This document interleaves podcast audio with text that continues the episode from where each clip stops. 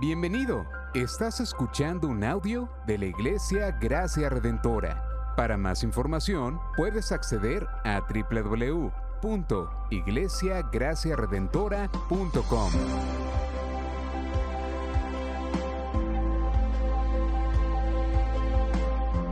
En la exposición de la palabra, el pastor Xavier Torrado.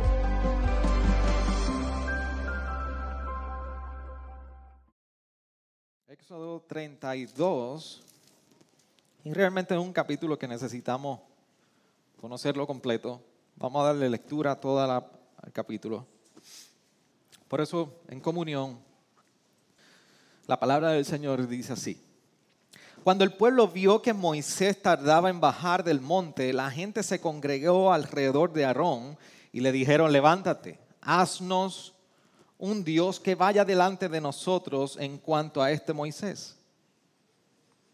El hombre que nos sacó de la tierra de Egipto, no sabemos qué le haya acontecido. Y Aarón les dijo, quitad los pendientes de oro de las orejas de vuestras mujeres y de vuestros hijos y de vuestras hijas y traédmelos.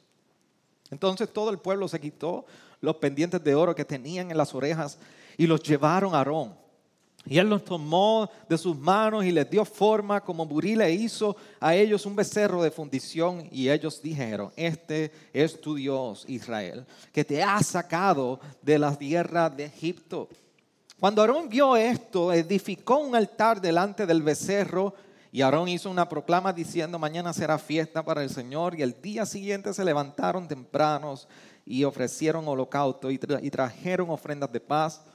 Y el pueblo se levantó a comer y a beber y se levantó a regocijarse. Entonces el Señor habló a Moisés, desciende pronto, porque tu pueblo que sacaste de la tierra de Egipto se ha corrompido. Bien pronto se han desviado del camino que yo les mandé, se han hecho un becerro de fundición y lo han adorado, le han ofrecido sacrificios y han dicho, este es tu Dios Israel que te ha sacado de la tierra de Egipto. Y el Señor dijo a Moisés, he visto este pueblo y aquí es pueblo de dura cerviz. Ahora pues, déjame para que se encienda mi ira contra ellos y los consuma más de ti. Yo haré una gran nación. Entonces Moisés suplicó ante el Señor su Dios y dijo, oh Señor, ¿por qué se enciende tu ira contra tu pueblo que tú has sacado de la tierra de Egipto con gran poder y con mano fuerte? ¿Por qué han de hablar los egipcios diciendo con malas intenciones, los has sacado para matarlos en el monte, para que exterminarlos de la faz de la tierra? Vuélvete del ardor de tu ira y desiste de hacer daño a tu pueblo.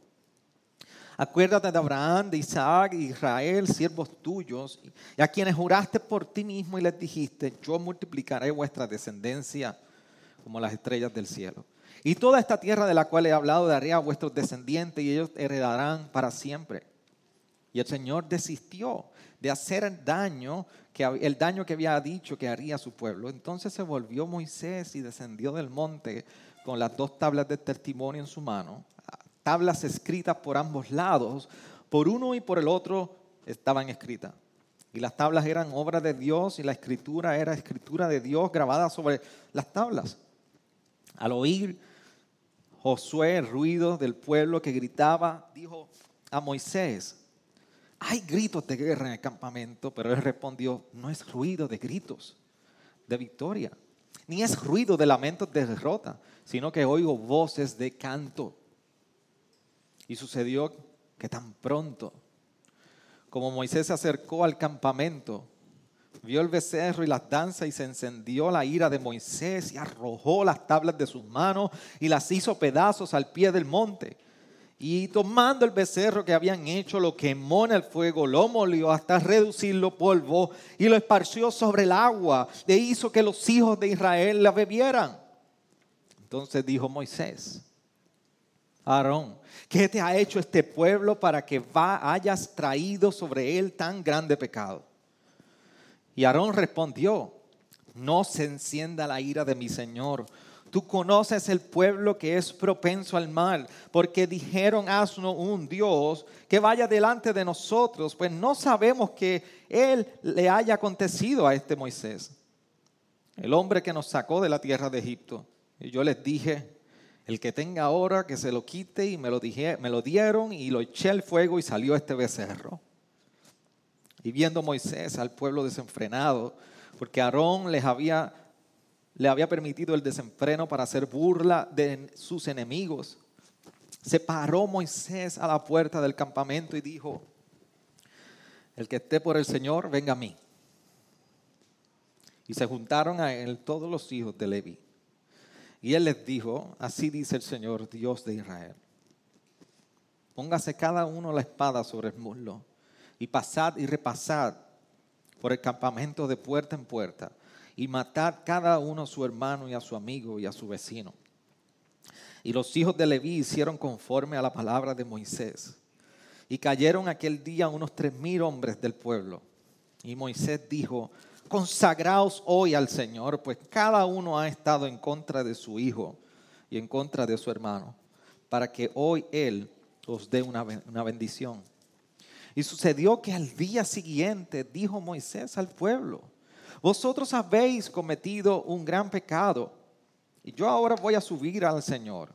Quizás pueda hacer expiación por vuestro pecado. Entonces volvió Moisés al Señor y dijo, ay, este pueblo ha cometido un gran pecado, se ha hecho un Dios de oro. Pero ahora si es tu voluntad, perdona tu pecado y si no, bórrame del libro que has escrito. El Señor dijo a Moisés, al que haya pecado contra mí, lo borraré de mi libro. Pero ahora ve, conduce al pueblo a donde te he dicho. He aquí mi ángel irá delante de ti mas el día que yo los visite, los castigaré por su pecado. Y el Señor hirió al pueblo por lo que le hicieron con el por lo que hicieron con el becerro que Aarón había hecho. Señor, venimos delante de ti. Te rogamos que tú nuestros corazones duros, perversos, influenciados por tu pecado y llenos de maldad, respondan en arrepentimiento a tu palabra. Necesitamos, Señor, que hoy en nuestra condición, que tú la conoces mejor que nadie, tú hoy nos hables. Que hoy tú nos ayudes Yo te ruego que hoy es tu palabra, que es toda poderosa,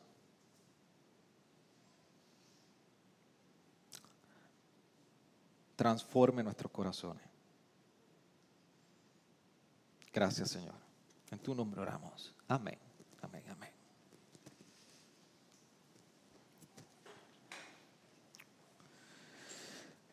Yo he utilizado en múltiples ocasiones, he hecho referencia acerca del año 2010, 2009, quizás de 2009 al 2011.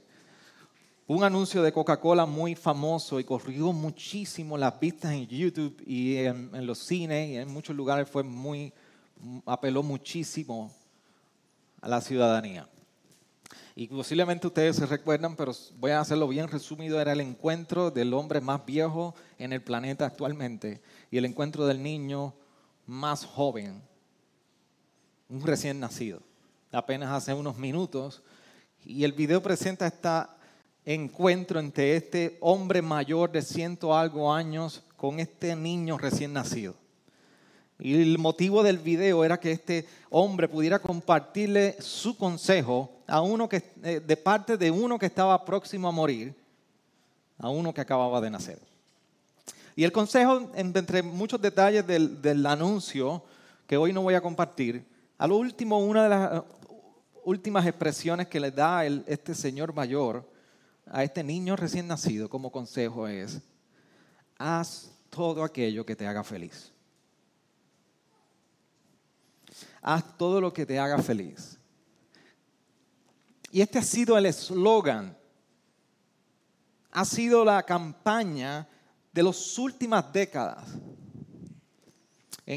a partir de la revolución sexual y de los años 70 y de la explosión de una liberación a nivel de sexualidad y valores y afectos que se traduce en persigue tu corazón.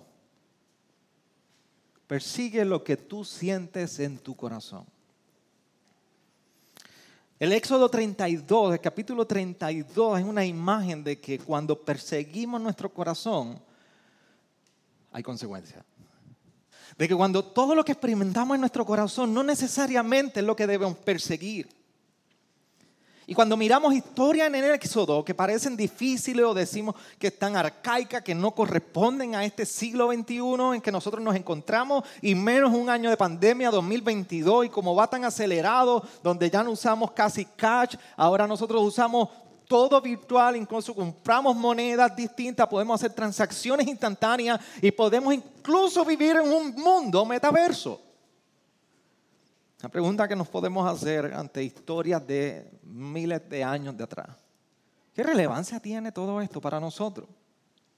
para Pablo, que estaba muy adelante a los tiempos, lógicamente fue inspirado por el Espíritu Santo a escribir gran parte del Nuevo Testamento en epístolas. Para Pablo no fue una excepción. Para Pablo no fue algo distante acercarse al Antiguo Testamento y más a historias como esta en el Éxodo para ver cómo hablan a nosotros en la vida cristiana.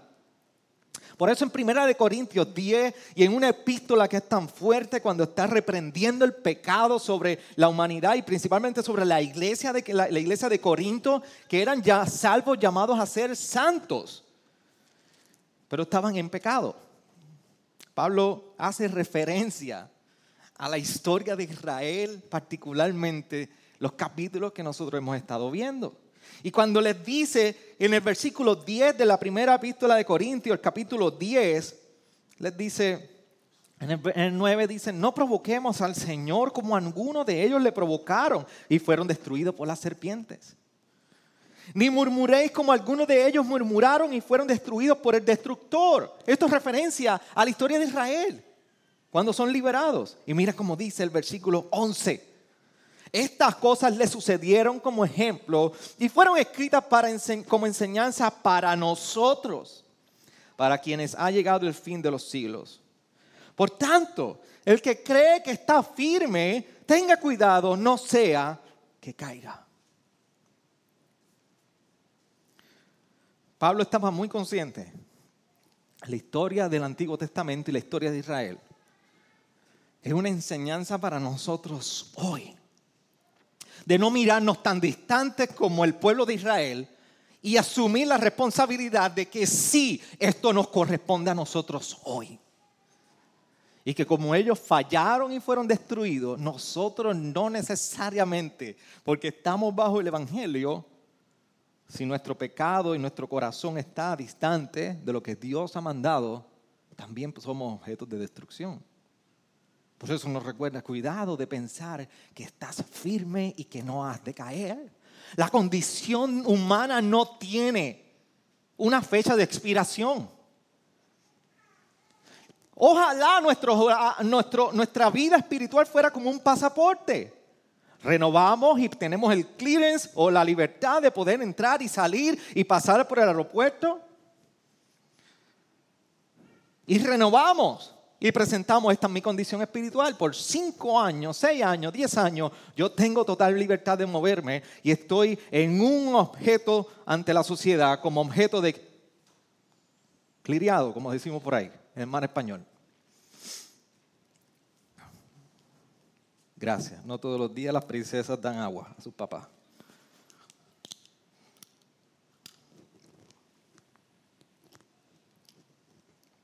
Nuestra vida espiritual no es así. No hay un clearance que nos hace exento mañana para pensar que estamos bien.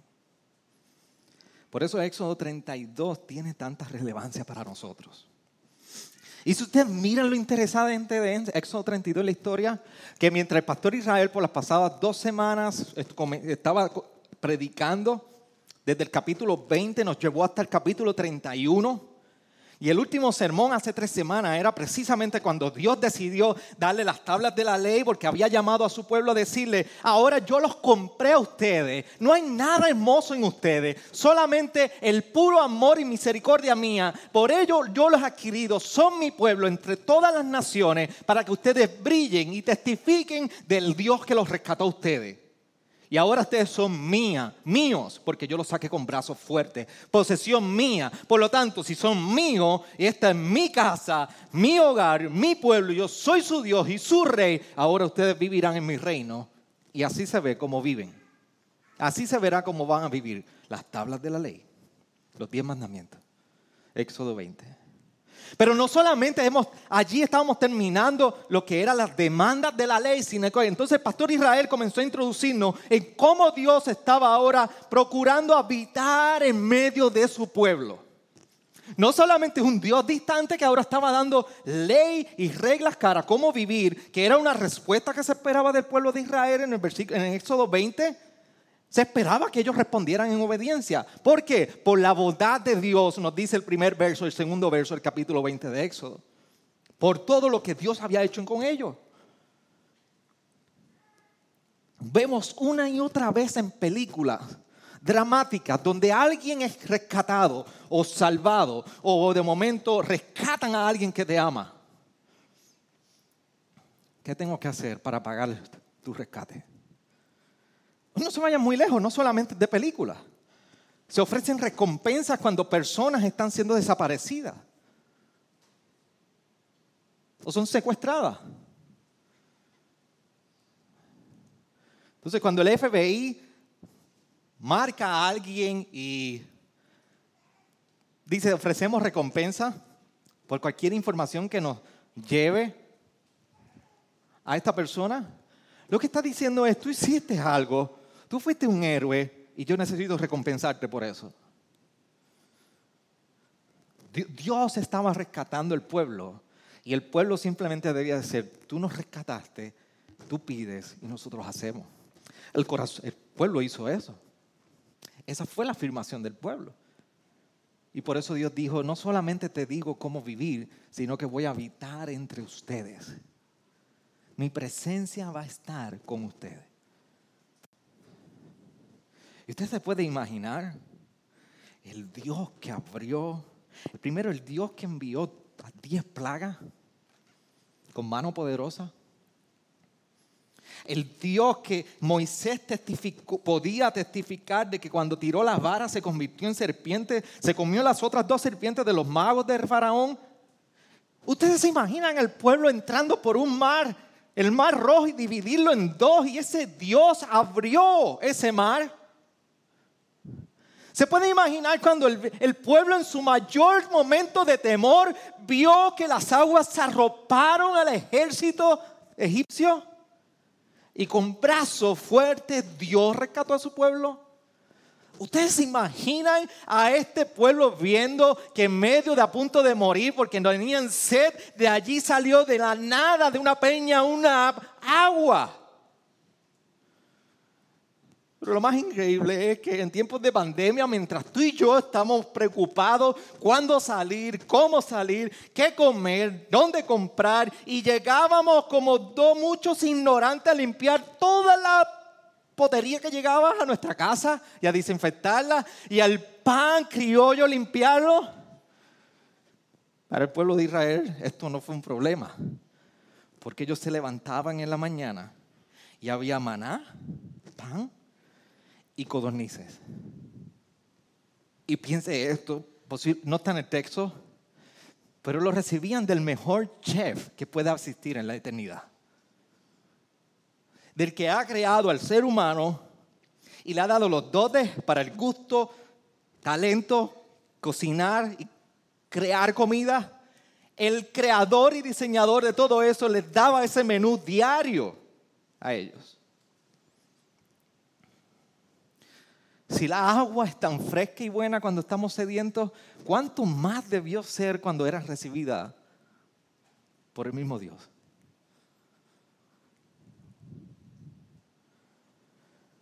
Y ahora Dios les estaba diciendo, ese Dios todopoderoso, yo voy a habitar en medio de ustedes. Yo voy a habitar en medio de ustedes. Nos emociona cuando recibimos a alguien importante en nuestra casa. Nuestra casa nunca brilla tan fuerte como cuando alguien nos visita. Los baños nunca están tan limpios como cuando alguien, una visita importante llega a nuestro hogar. Nunca falta papel de inodoro, nunca falta papel, toalla y nunca falta hielo y vaso para una visita importante. Así que si yo voy a su casa y veo que no hay papel de baño, que no hay hielo y que no hay papel toalla, pues definitivamente voy a interpretar muchas cosas.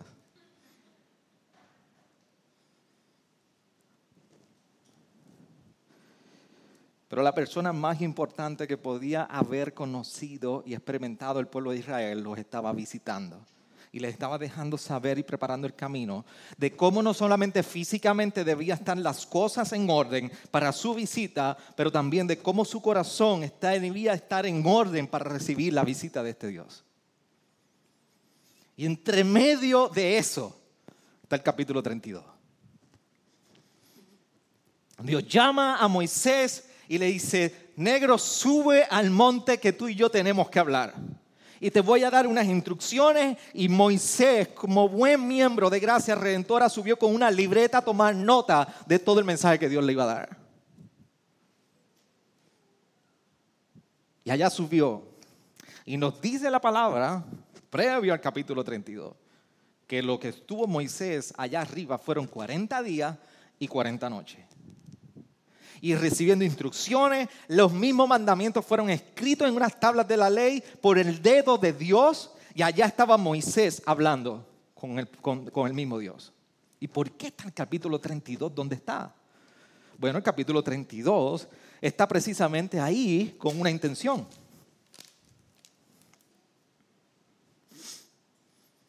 Está en medio de las instrucciones del tabernáculo, porque después del capítulo 32 continúan esas instrucciones, pero el autor entiende que debió estar en ese momento dado porque muestra la necesidad del tabernáculo.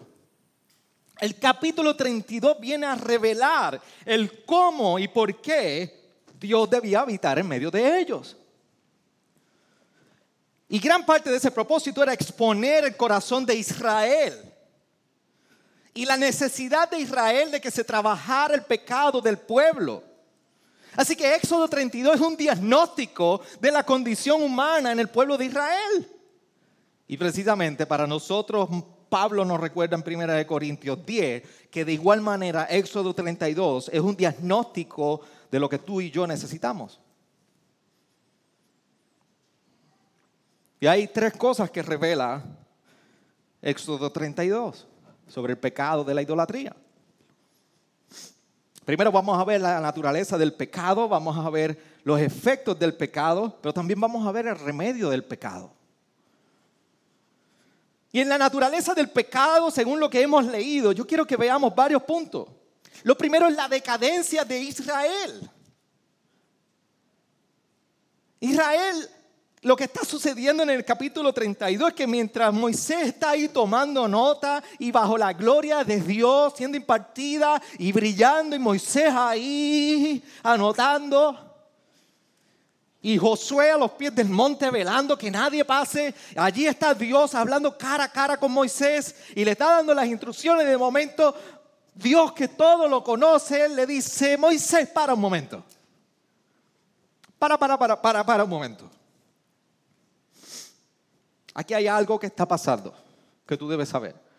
Que mientras tú estás aquí, escuchando mis instrucciones, el pueblo está allá haciendo dioses y alejándose de mí. Así que avanza y desciende, le dice, porque tu pueblo que sacaste de la tierra de Egipto se ha corrompido.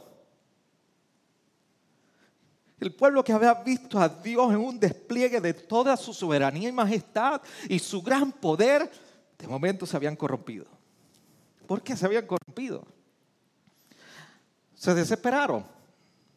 Estaban impacientes. Por eso el verso 1 nos recuerda el autor, precisamente Moisés, que cuando el pueblo vio que Moisés tardaba en bajar del monte, tardaba en bajar del monte, fue un pueblo impaciente. La gente se congregó alrededor de Aarón. Y allí Aarón escuchó el clamor. Pero déjame decirle algo. Y vamos a hablar de Aarón. Aarón estaba impaciente también. Y él les dijo, haznos, haznos un Dios. A alguien necesitamos adorar. Y allí Aarón le quitó los pendientes y todo el oro. Yo quiero que te entienda algo. Todo el oro. Todo el oro que debía haber sido usado para el tabernáculo, lo fundieron para hacer ídolos. todo lo que más adelante Dios le estaba, no, más atrás le había dicho precisamente Dios a Moisés que iba a consagrar a ciertos hombres.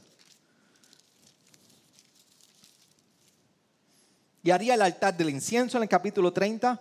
En el 29 iría a consagrar los hijos de Aarón. Pero en el 26 está dando las instrucciones de la construcción del tabernáculo el oro que decoraría todo el tabernáculo había sido utilizado para hacer un Dios. Pero no siempre fue la condición del pueblo de Israel de esta manera. Esta es la decadencia. Por eso en Éxodo 24 se nos dice, versículo 3, y Moisés vio, vino y contó al pueblo todas las palabras del Señor y todas las ordenanzas ¿Cuáles son las ordenanzas? Las del capítulo 20, los mandamientos. Y todo el pueblo respondió a una voz y dijo, haremos todas las palabras que el Señor ha dicho. El pueblo dijo, haremos lo que Dios nos ha ordenado. Así que lo que estamos viendo es la decadencia de un pueblo pero no solamente su decadencia en cuanto a la naturaleza del pecado que comienza con una decadencia, sino que ahora estamos viendo el rechazo de Israel hacia Dios. Israel rechazó a Dios. Por eso los primeros seis versos, cuando vemos que entonces Moisés está explicándonos que el pueblo se, congrega alrededor de Aarón y le pide que levanten un Dios, viene Aarón y le dice quitar los pendientes de oro y las orejas de vuestras mujeres, vuestros hijos y vuestras hijas y traérmelos. Entonces todo el pueblo se quitó los pendientes de oro que tenían en la oreja y los llevaron a Aarón. Y él los formó, los tomó en sus manos y les dio forma como un buril e hizo a ellos un becerro de fundición. Y ellos dijeron, este es tu Dios Israel, que te ha sacado de la tierra de Egipto. Ni, siquiera pudieron decir, este se parece al Dios que nos sacó de Egipto. Sino que hicieron un becerro de oro y le dijeron, este es tu Dios Israel. Este es el Dios que te sacó de Egipto. Israel apenas acababa de recibir los diez mandamientos, cuyos primeros tres eran, no tengas dioses ajenos, solamente a tu Dios adorará, y no hagas imágenes delante de los hombres. Por eso no en balde la, imagen de Moisés bajando la falda del monte y tirando las piedras, las dos tablas de la ley, era representativa de lo que había hecho Israel. Habían quebrado el mandamiento de Dios. Así que no solamente vemos una decadencia, vemos un rechazo hacia Dios. Pero no solamente lo rechazaron, sino que ahora vemos que reemplazaron a Dios. El versículo 4, como estoy haciendo referencia, este es tu Dios Israel que te ha, sacado de la tierra de Egipto. Israel pensaba que lo que adoraban era Yahweh. Israel pensaba que adoraban al Dios verdadero. Pero lo que estaba haciendo Israel es que lo habían reemplazado. Y algo que nos recuerda esta verdad es que no hay manera de que tú y yo podamos rechazar a Dios si no ha sido reemplazado. No hay tal cosa como un rechazo de Dios y no reemplazarlos en nuestra vida. Pero no solamente nosotros vemos la decadencia de Israel, no solamente vemos el rechazo de Israel, no solamente vemos que reemplazaron a Dios, sino que cuando nosotros miramos el rechazar y el reemplazar a Dios mismo es una rebelión contra Dios. Versículo 6 nos dice, y al día siguiente se levantaron temprano y ofrecieron holocaustos y trajeron ofrendas de paz y el Señor se, y, a, a, beber y se levantaron, se levantó a regocijarse. Y el pueblo se sentó a comer y a beber y se levantó a regocijarse. Ni siquiera el otro día el, pueblo resintió algún remordimiento, ni un arrepentimiento, ni siquiera eso. Sino que el otro día se levantaron y dijeron, gocémonos en nuestro Dios. Y ya las ofrendas que Dios había establecido para su pueblo, las del holocausto y las ofrendas de paz, no, había, no eran dirigidas a Él, ahora eran dirigidas a un ídolo. Por eso vemos un pueblo en decadencia que rechaza a Dios, lo reemplaza y ahora están rebeldes a Dios. Pero en la naturaleza del pecado que nos muestra la historia de Éxodo 32 también vemos la debilidad de un líder. Y esta fue, fue revelada en la figura de Aarón. El problema de Aarón que quiso complacer al pueblo con una apariencia de verdad.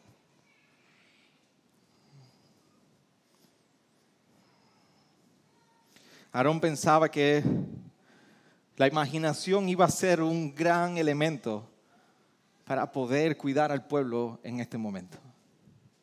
Aarón pensó que la imaginación él podía de alguna otra manera no comprometer la verdad de Dios. Pero una apariencia de verdad nunca es una verdad.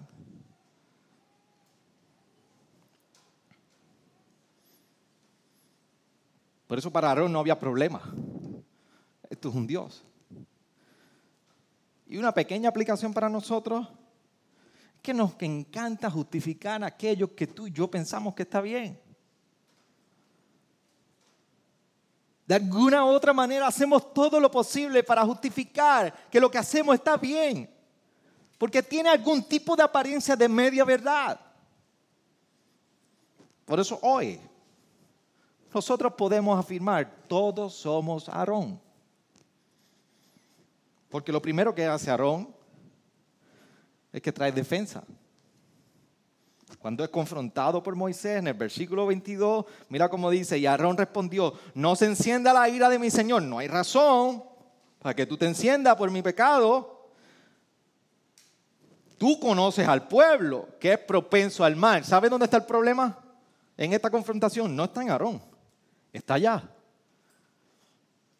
Eso no soy yo. Tú no fui, tú sabes cómo soy yo. Tú no me diste la instrucción de cómo se hace esto cuando tú te ibas. Lo primero que hace Aarón es defensa. Lo segundo que hace es culpamos a otro. El problema no está aquí, el problema está allá. Pero eso tú conoces al pueblo que es propenso al mal. Y por último lo que hacemos es torcemos la versión real. Defensa, culpo a otro y manipulo la verdad. Verso 24 dice, y yo les dije, el que tenga oro, que se lo quite. Y me lo dieron. Y yo lo eché al fuego y salió este becerro.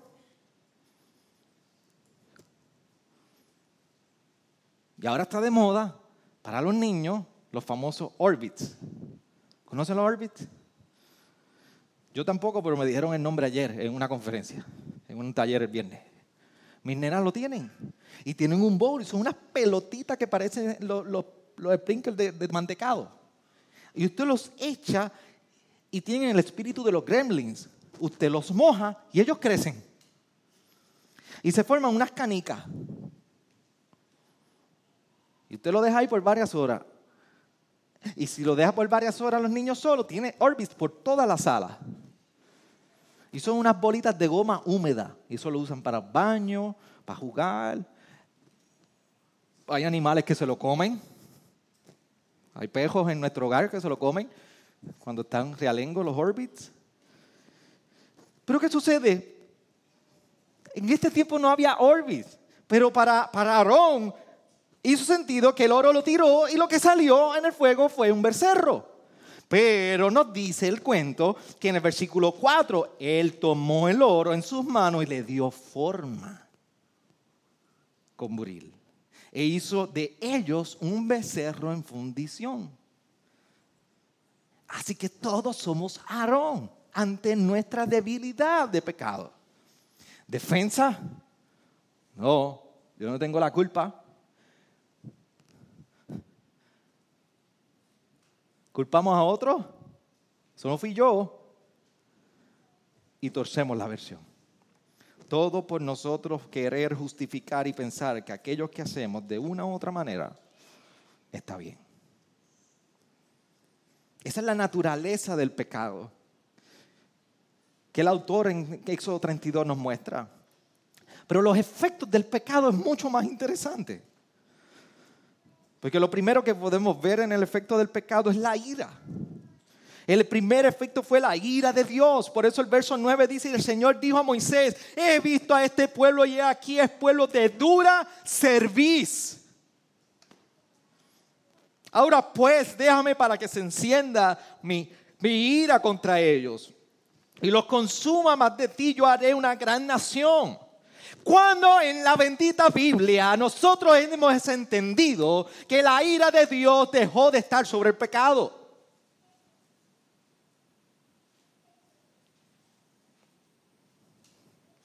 Dígame en cuándo se nos ha enseñado y dónde hemos entendido que Dios siempre ha tenido ira contra el pecado.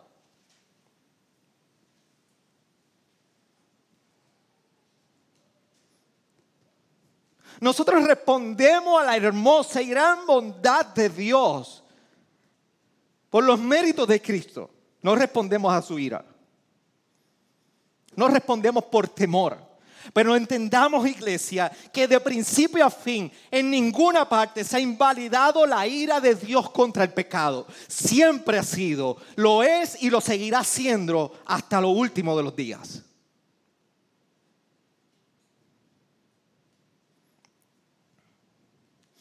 No consideramos que Dios tiene, pecado o tiene ira contra el pecado, porque posiblemente hemos olvidado o nosotros pensamos que es un Dios distinto. Pero la razón por la cual Dios siempre ha tenido ira contra el pecado es porque es un Dios que no es indiferente con nosotros. Es un Dios que tiene cuidado de nosotros. Es un Dios que ama y no tolera el pecado. Dios siempre tendrá ira por tu pecado y mi pecado.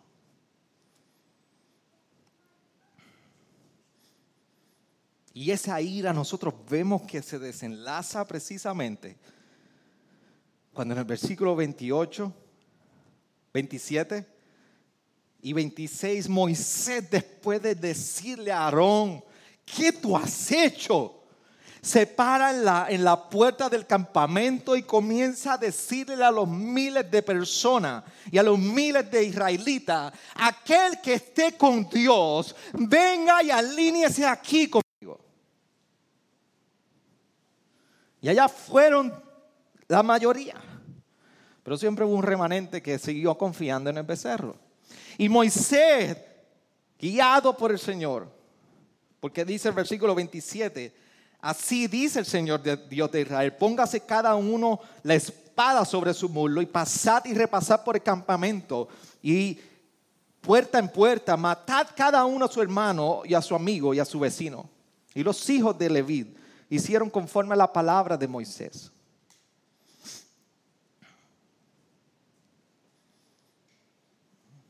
Y cayeron aquel día unos tres mil hombres del pueblo.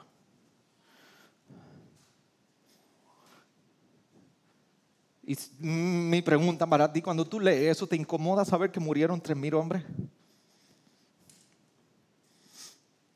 Si, si, a nosotros mirar que tres hombres Mataron a tres hombres a causa, de, a causa del juicio de Dios sobre ellos. Nos incomoda. Posiblemente para nosotros todo es más importante menos la gloria de Dios. Y déjenme decirle que la muestra que nos comparte el autor en este momento dado es precisamente la misericordia de Dios, porque no mató a todo el pueblo, sino solamente una fracción del pueblo experimentó la muerte. Pero Dios pudo haber matado a todo el pueblo y aún así Él hubiese sido justo. Desde Génesis el mismo autor nos recuerda que la paga del pecado es pagada con muerte. Dios decidió hacer misericordia y solamente una fracción del pueblo murió. Pero el efecto del pecado no solamente es la ira de Dios, sino también es la deshonra. Verso 25 nos recuerda que parte de lo que señala Moisés al pueblo es que porque Aarón le había permitido el desenfreno para hacer burla de sus enemigos. Ahora vemos una deshonra al nombre de Dios y precisamente a Moisés delante de sus enemigos. Trae deshonra. Y por último, el 28 nos recuerda que trae muerte. La ira de Dios nos recuerda que no solamente hay una deshonra, sino también que la consecuencia del pecado es muerte. El pecado lleva a muerte. Así que vemos la naturaleza del pecado, vemos los efectos del pecado, pero también el autor nos muestra los remedios del pecado. Hay dos cosas importantes sobre el remedio del pecado que nosotros vemos. Y el remedio del pecado es un intercesor. Por esos versos 7 al 14 vemos a Moisés en una figura de intercesor delante del pueblo y dice entonces el Señor habló a Moisés, desciende pronto porque tu pueblo que sacaste de la tierra de Egipto se ha corrompido, bien pronto se han desviado del camino que yo les mandé, se han hecho un becerro de fundición y lo han adorado, le han ofrecido sacrificio y han dicho, este es tu Dios Israel que te ha sacado de la tierra de Egipto. Y el Señor dijo a Moisés, He visto a este pueblo de, y este, aquí es, pueblo de dura serviz. Ahora pues déjame para que se encienda mi ira contra ellos y los consuma más de ti. Yo haré una gran nación. Entonces Moisés suplicó ante el Señor su Dios y dijo, oh Señor, ¿por qué se enciende tu ira contra tu pueblo que tú has sacado de la tierra de Egipto con gran poder y con mano fuerte? ¿Por qué han de hablar los egipcios diciendo con malas intenciones, los has sacado para matarlos en los montes y para exterminarlos de la faz de la tierra? Vuélvete del ardor de tu ira y desiste de hacer daño a tu pueblo. Acuérdate de Abraham, de Isaac y de Israel, siervos tuyos, a quienes juraste por ti mismo y les dijiste, yo multiplicaré vuestra descendencia como las estrellas del cielo. Y toda esta tierra de la cual he hablado daré a vuestras descendientes y ellos la heredarán para siempre. Y el Señor desistió de hacer el daño que había dicho que le haría a su pueblo. Moisés intercediendo precisamente por el pueblo. Es Moisés actuando como un mediador. Y una pequeña realidad que podemos nosotros observar aquí es que tú y yo en nuestro pecado necesitamos un intercesor. Alguien que pueda aplacar la ira de Dios a causa del pecado en nosotros. Hebreos 7 nos recuerda esta imagen.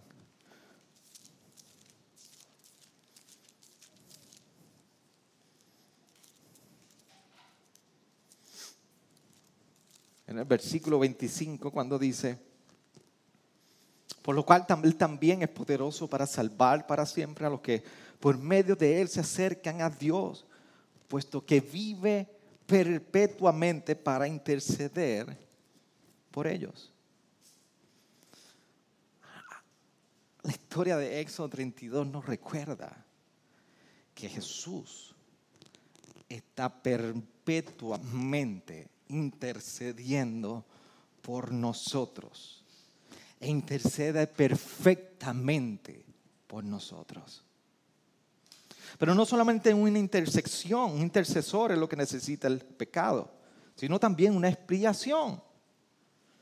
Moisés entiende esto, que el pecado precisamente debía ser pagado por muerte. La muerte requerida.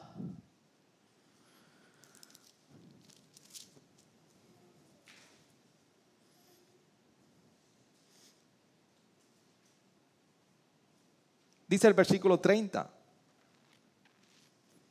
Y sucedió que el día siguiente dijo Moisés al pueblo, vosotros habéis cometido un gran pecado. Y yo ahora voy a subir al Señor, quizás pueda hacer expiación por vuestro pecado. Entonces volvió Moisés al Señor y dijo, ay, este pueblo ha cometido un gran pecado, se ha hecho un Dios de oro.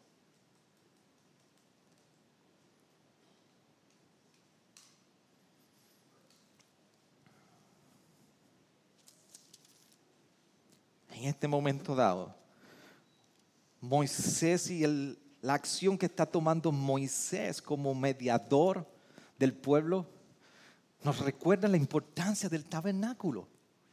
Es un gesto que apunta al tabernáculo, porque en, en Éxodo 30, 10, la instrucción fue, Aarón hará expiación sobre los cuernos del altar una vez al año, hará expiación sobre él con la sangre de la ofrenda de expiación por el pecado, una vez al año por todas vuestras generaciones, santísimo es el Señor.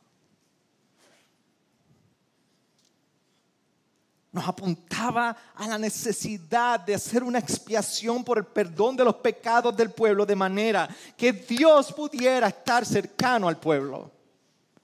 Dios se acercaría al pueblo por medio de la expiación de pecados. Y aquí Moisés entendía muy bien que el pecado no pasaba desapercibido, al contrario, el pecado tenía que ser pagado por muerte.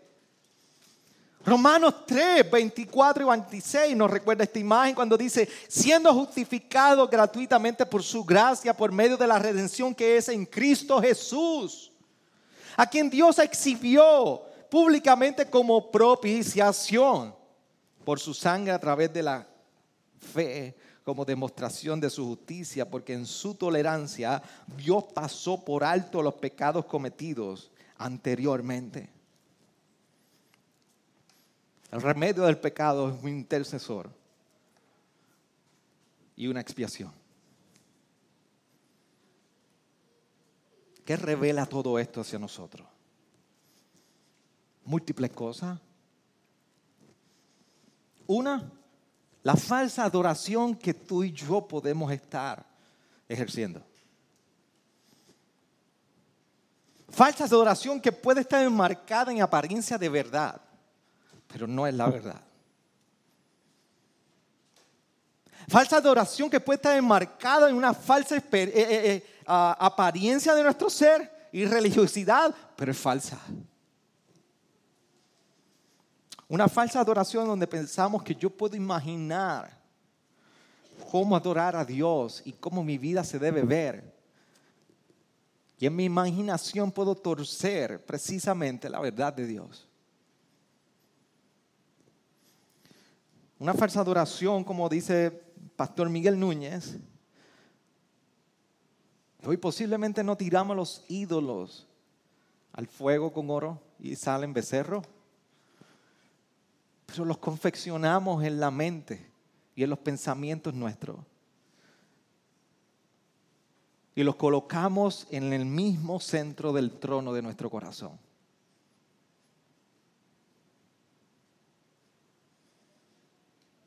Esta es la era de nuestros ídolos. Esta es la manera de que tú y yo hacemos los becerros hoy día. Y los colocamos en el mismo centro de nuestro corazón.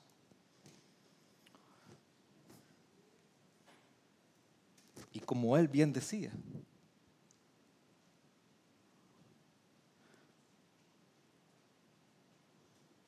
le llamamos buen testimonio.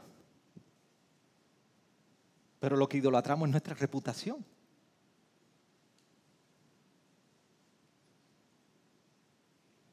Le llamamos generosidad. Pero al final del día es avaricia.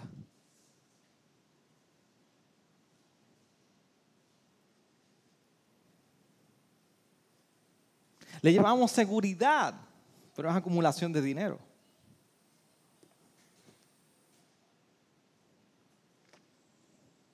Le llamamos el llamado lo que Dios nos está llamando a hacer.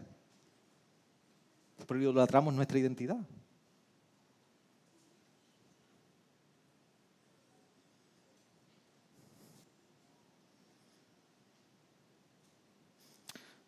Nuestro llamado es adorar a Dios solamente como Él nos ha llamado a adorar.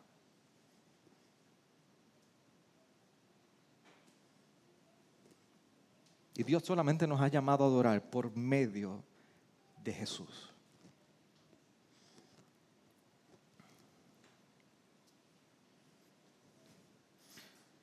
Pero no solamente revela la falsa adoración en nuestros corazones, sino que nos recuerda que es una advertencia a nuestras vidas. Cuando en Primera de Corintios 10, ahorita leímos un extracto, pero mira el verso 6. Estas cosas sucedieron como ejemplo para nosotros, a fin de que no codiciemos lo malo, como ellos lo codiciaron. No seáis pues idólatras como fueron algunos de ellos. Según está escrito, el pueblo se sentó a comer y a beber y se levantó a juzgar a jugar, ni forniquemos como algunos de ellos fornicaron. Y en un día cayeron 23 mil. Ni provoquemos al Señor como algunos de ellos lo provocaron y fueron destruidos por las serpientes. Ni murmuréis con algunos de ellos como, como algunos de ellos murmuraron y fueron destruidos por el destructor.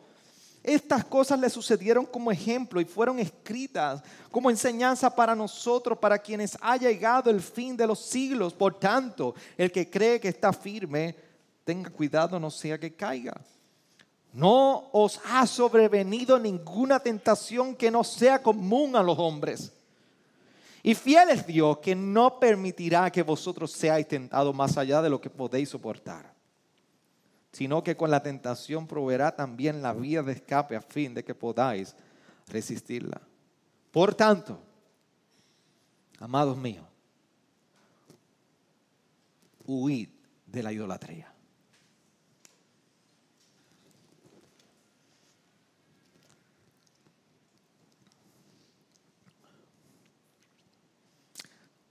Si ustedes pueden meditar en lo que Pablo está hablando, Pablo tan solo está señalando deseos desenfrenados que apuntan a, a apariencia de lo que es bondadoso jugar, comer, beber.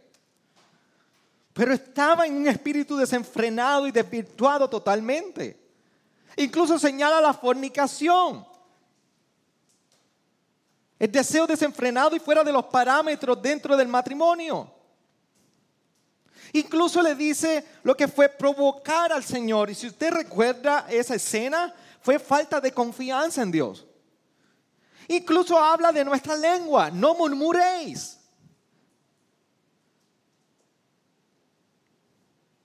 En cada una de ellas Dios determina el final y Pablo concluye diciendo, es idolatría. Al final del día es porque hay un ídolo en el cual nosotros hemos rechazado, lo hemos reemplazado y hemos colocado ese ídolo como testimonio de nuestra rebelión. Por eso cuando se trata de nuestro pecado y se trata más de yo, de cómo me siento y no cómo ofendí a Dios, por tanto, amados, huid de la idolatría. Así que la relevancia de todo esto en Éxodo 32 es que no solamente revela la falsa adoración y trae una advertencia a nosotros, pero hay dos cosas que debemos movernos. Dos cosas muy importantes las cuales debemos movernos. La primera, que debemos reconocer.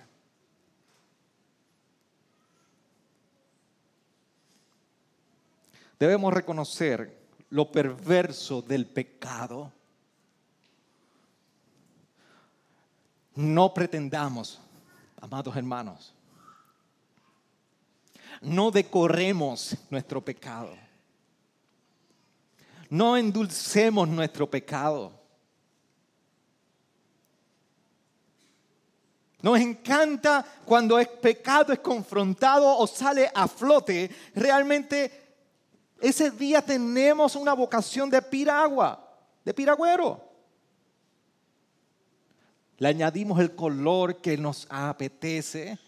Y al final del día no es nada nuevo, es solamente simplemente hielo frío con un poco o con mucha azúcar. Y no sabe dulce.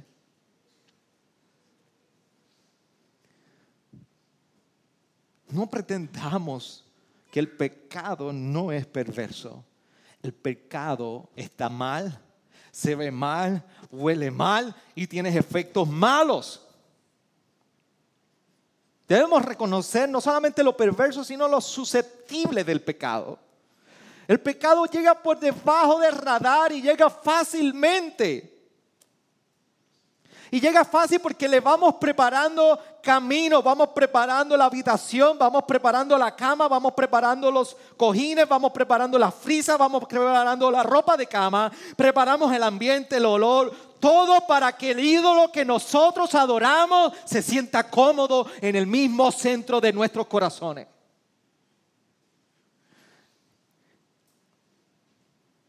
Y a veces le preguntamos, ¿por qué llegó ahí? No sé.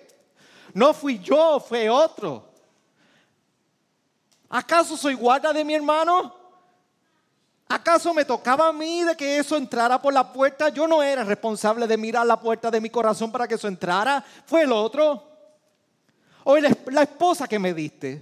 O el esposo que me diste. Volvemos a Génesis 3. Y allí tenemos el ídolo acariciándolo y a veces le llamamos provisión de Dios a nuestra vida.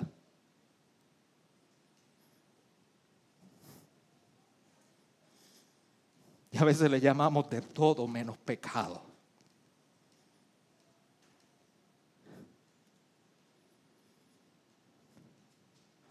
Y sacamos defensa por nuestro pecado. Y la culpa es de otro. Y tergiversamos nuestra historia, pero el ídolo sigue en la misma habitación de nuestros corazones. Porque intercambiamos la verdad de Dios por lo que tú y yo deseamos.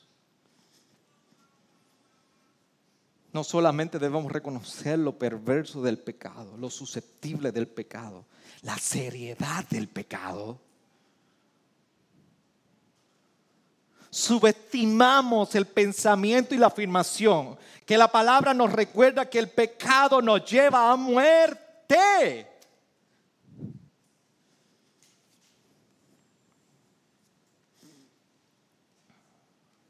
El pecado nos lleva a muerte.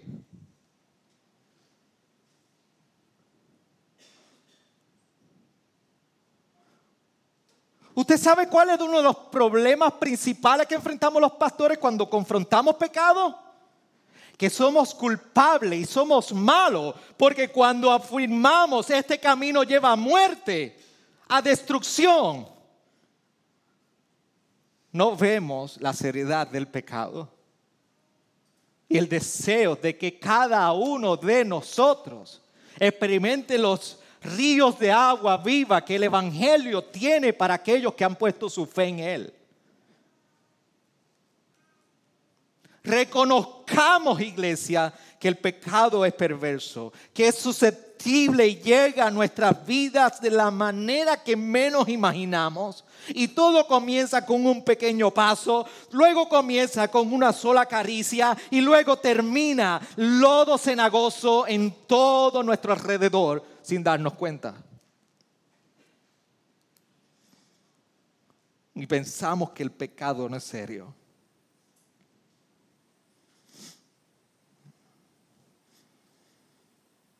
Y nos preocupa todo, todo, todo, todo lo demás, menos mi pecado.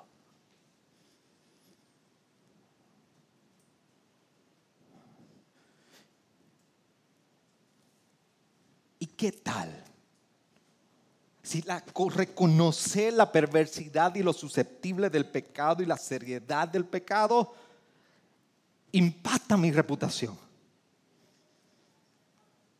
¿Qué tal si reconocer la seriedad de mi pecado toca un poco mis finanzas, incluso si tengo que salvar mi vida. ¿Qué tal si con reconocer la seriedad del pecado tengo que dejar la vergüenza a un lado? ¿Qué tal si reconocer la seriedad del pecado es que tengo que ir a mi esposo o mi esposa o mi hijo o mi hija y reconocer que papá y mamá no son perfectos?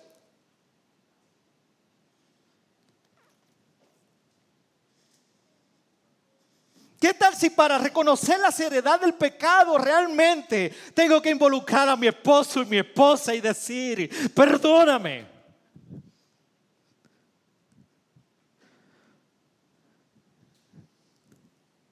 ¿Qué tal si para reconocer la seriedad de mi pecado tengo que transformar mi agenda? Lo que hago, lo que persigo, lo que busco y ser totalmente genuino delante de Dios. ¿Qué tal si para reconocer lo pecado y lo susceptible y la seriedad del pecado en mi vida, tengo que comenzar a invitar a otros que hablen a mi vida? y me recuerden cuál es el buen camino.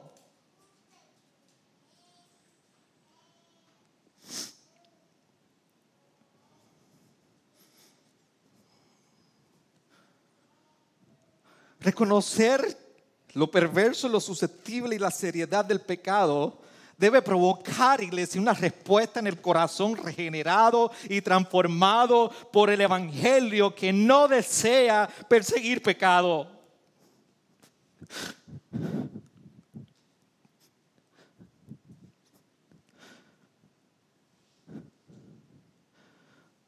Usted no se frustra de mirarse al espejo y decir, ¿por qué peco? ¿Por qué fallo? ¿Por qué continúo? Usted no se, no se afecta de mirarse al espejo y decir, qué mal, Xavier Torrado, qué pecador eres. Qué imagen tan perversa eres.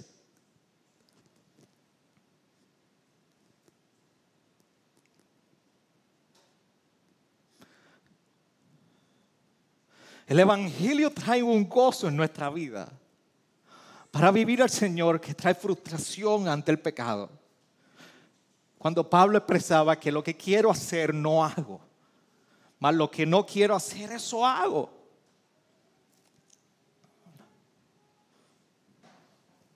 Por esos días como hoy, delante de Éxodo 32, nosotros necesitamos responder y dentro de muchas cosas que necesitan una respuesta, lo primero es que debemos responder en humildad delante del Señor. En humildad para detenernos, parar y pensar, yo no puedo salvarme por mí mismo. Yo necesito un intercesor delante de mí. Yo necesito a alguien que hoy dentro de mi desnudez delante del Señor por mi pecado pueda venir, interceder y dejarme saber, yo pagué el precio por ti. Y que así como Adán y Eva fueron vestidos por un sacrificio y unas pieles, nosotros podamos experimentar la vestidura de la justicia de Cristo en nosotros. Pero para eso, iglesia, tú y yo necesitamos humildad rendir nuestro ser y nuestras riendas y decir, no puedo más. Solamente tú, Dios, por medio de Jesús, en los méritos de Él, tú puedes interceder por mí. Para ti y a mí. Nos encanta ser los héroes de la película. A ti y a mí nos encanta formar los ídolos que tú y yo le damos forma. Y le decimos, ellos son los que me han salvado. ¿Sabes por qué? Porque el salmista nos recuerda que a pesar de que adoramos los ídolos que no tienen ojo, ni oído, ni nariz, no hacen nada. Cuando nuestra adoración va hacia un ídolo que nosotros lo hemos entronado, al final del día, ese ídolo lo hiciste tú. Y al final del día la gloria del ídolo la compartes tú. Y tú eres el gran salvador de esta gran historia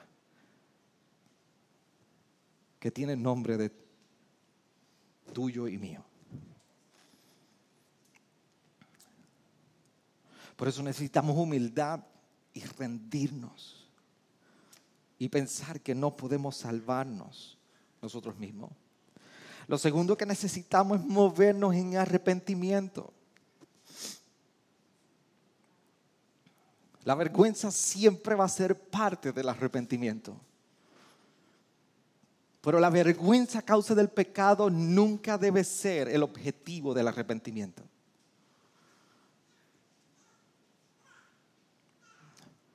Nos vamos a avergonzar. Seremos avergonzados a causa del pecado. Pero un principio de humildad es rendirnos y decir, yo necesito arrepentirme.